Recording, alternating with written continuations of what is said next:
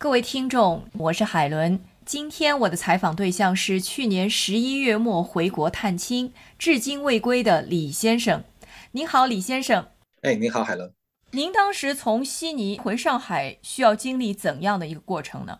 我是将近十一月底到的那个国内，当时是国内风控最严格的一段时间，然后回去需要隔离，就是我是在香港先隔离了三天，然后呢就是再飞杭州，然后杭州的话呢，当时是已经是稍微放松一些了。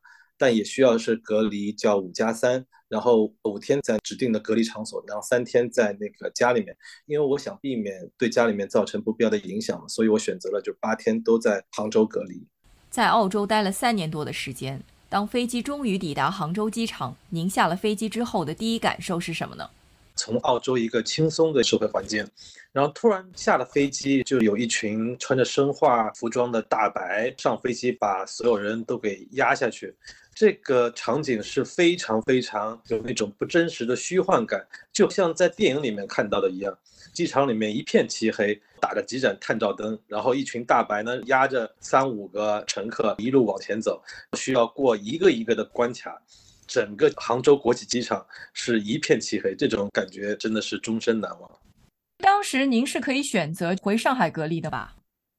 呃，也可以去上海，但是这个环节会非常的复杂。就是政府说可以是一回事，但是中间这个操作的复杂度又是另外一回事。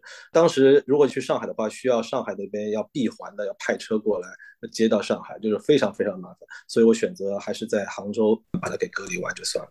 嗯，所以也是一个挺艰辛的过程啊，从悉尼飞到香港，然后在香港呢隔离三天，然后又从香港飞到杭州，最后杭州再飞回上海，是吧？是的，是的，是的，就像取经一样，九九八十一难。嗯，那在您隔离期间哈，中国又接连发生了两件大事，一个呢就是反新冠清零措施的抗议活动，第二个是政府宣布全面放开新冠疫情限制。您当时觉得突然吗？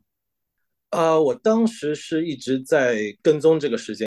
我觉得当时中国政府非常非常的紧张，其实是历史的一个很敏感的点，不亚于八十年代末的那场风波，因为当时国内已经到了一个临界点，就是不管是因为生计压力大的，或者是因为缺乏自由，在家里面被关的太久了，就大家都需要有一个发泄口。呃，当时已经有很多的人在上海、在武汉、在北京都站出来。其实当时是有燎原的一种态势。如果当时中国政府只要稍微的慢一点点，只要这个人群达到了十几万的规模，那那个时候政府就非常难以控制。他如果一旦到了无法收拾的地步，对这个历史进程都会有一个非常大的冲击。因为中国政府他掌握的是世界上第二大的资源，他什么都不怕，他就是怕人民走上街。所以说，中国政府当时为了要把这个高压锅把它给解压，他就立刻做出了解封的动作，就是没有任何的前期的那种准备啊什么。当时我觉得也是不意外，他为了保住自己的政权，他其实是可以把人民的利益放在第二位。中国政府长期以来就是这样的一个做事的方法。那么，在您完成了必须的十一天的隔离之后，中国疫情大爆发了。我知道您也未能逃过此劫哈。请问您在澳洲感染过新冠吗？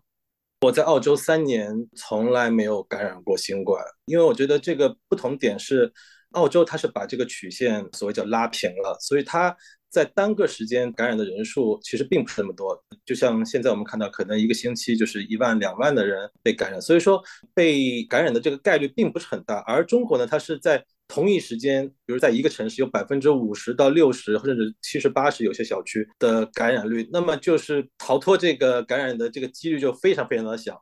像我其实已经是非常的幸运，是住在那个城乡结合部独栋的那种房子里面，其实被感染的概率是非常小。但是呢，在高峰的时候，我只是出去散了个步，还是被感染了。嗯，那么在得知自己得了新冠之后，你又采取了怎样的一些措施呢？因为我是打了那个澳洲的辉瑞疫苗，虽然我只打了两针，但是我知道打了疫苗之后这个症状会比较轻一些。但是呢，因为我同住的有一个八十多岁的老人，他没有打疫苗，所以我不能连累到我的家人，所以我就是连夜就搬到了一个非常简陋的一个住所，就到里面去进行自我隔离了。那您当时有什么症状？需不需要去医院治疗呢？啊，当时我的症状是比较轻的，我只是发烧发到了三十八度左右。因为我是会尽量的避免去医院，因为我知道这个病毒的载量对于这个症状来说是影响非常大的。因为医院我知道急诊里面它的病毒浓度是非常的高的，所以说我尽量避免去医院。呃，我就自己多喝水，然后多休息，就是这样，然后就自己扛过去了。嗯，那我记得当时微信的各种同学群里边的人，可以说几乎是全军覆没啊！我当时记得特别清楚。那当时您身边感染新冠和因新冠而死亡的人群比例是怎样的呢？啊，是非常的高。因为我父亲在养老院里面，我今天和他们养老院的院长聊天，就养老院他们大概有不到八十个老人，然后就死掉了十几个老人。那么您实际了解到的这个医院的情况是怎样的呢？呃，我实际了解到就是非常非常难。如果要进去有一些急救的措施啊，什么就是打幺二零，基本上是要很久才会到。然后到了那边呢，也没有床位可以给。我的身边有很多，甚至澳洲的一些朋友，他都在网上求救。比如说在朋友圈里面问有没有人有 ICU 或者是呼吸机的这种资源，或者是一些床位的渠道。或者是为一些基本的退烧药，比如说泰诺或者是布洛芬而奔波。嗯，很多华人觉得平时都是岁月静好，但是其实每个人都是和这个时代是有关系的，就是这个时代的灰尘落到人的身上，就像一座大山一样。我在国内就是有这种感觉。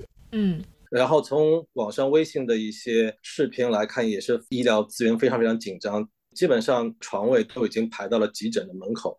然后路上有很多的那种尸体的袋子啊，这个一下子像海啸一般，对这个医疗资源的冲击是非常非常的大。这一次，您觉得上海陷入医疗系统崩溃的原因是什么？